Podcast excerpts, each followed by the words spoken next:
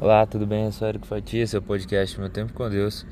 Quero compartilhar com você a palavra de Deus que está no livro de 2 Timóteo, capítulo 2, verso 22, que diz assim: Fuja das paixões da mocidade, siga a justiça, a fé, o amor e a paz com os que de coração puro invocam o Senhor.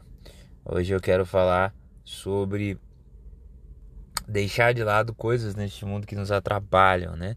Coisas efêmeras, coisas passageiras e olhar para aquilo que é seguro, que é constante, que é forte, que é a justiça, a fé, o amor e a paz.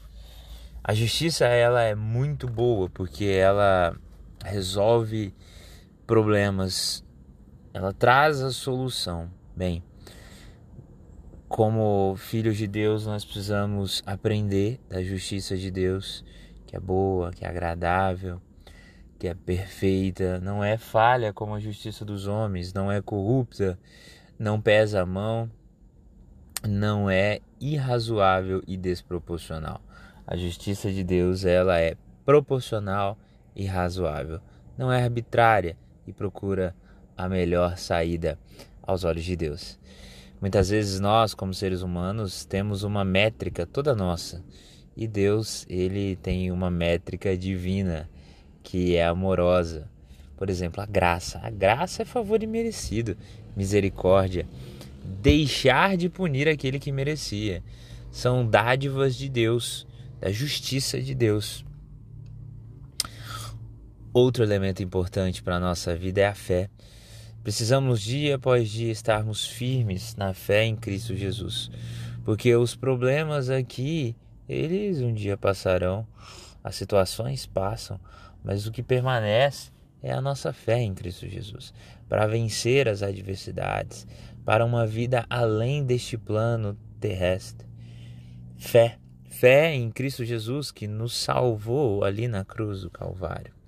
O amor, o amor de Jesus é um elemento fundamental para a nossa vida. Ora, sem amor é impossível conhecer a Deus. Sem amor, simplesmente não existiríamos, só existimos porque Deus é amor e compartilha este amor conosco. E por fim, a paz. A paz de Deus que excede todo o entendimento. Uh, e nós precisamos seguir essa paz com todos aqueles de coração puro que invocam a Deus. Um coração puro, um coração quebrantado, um coração pronto a receber, a ouvir o querer de Deus sabe? E a paz, ela não é ausência de problemas.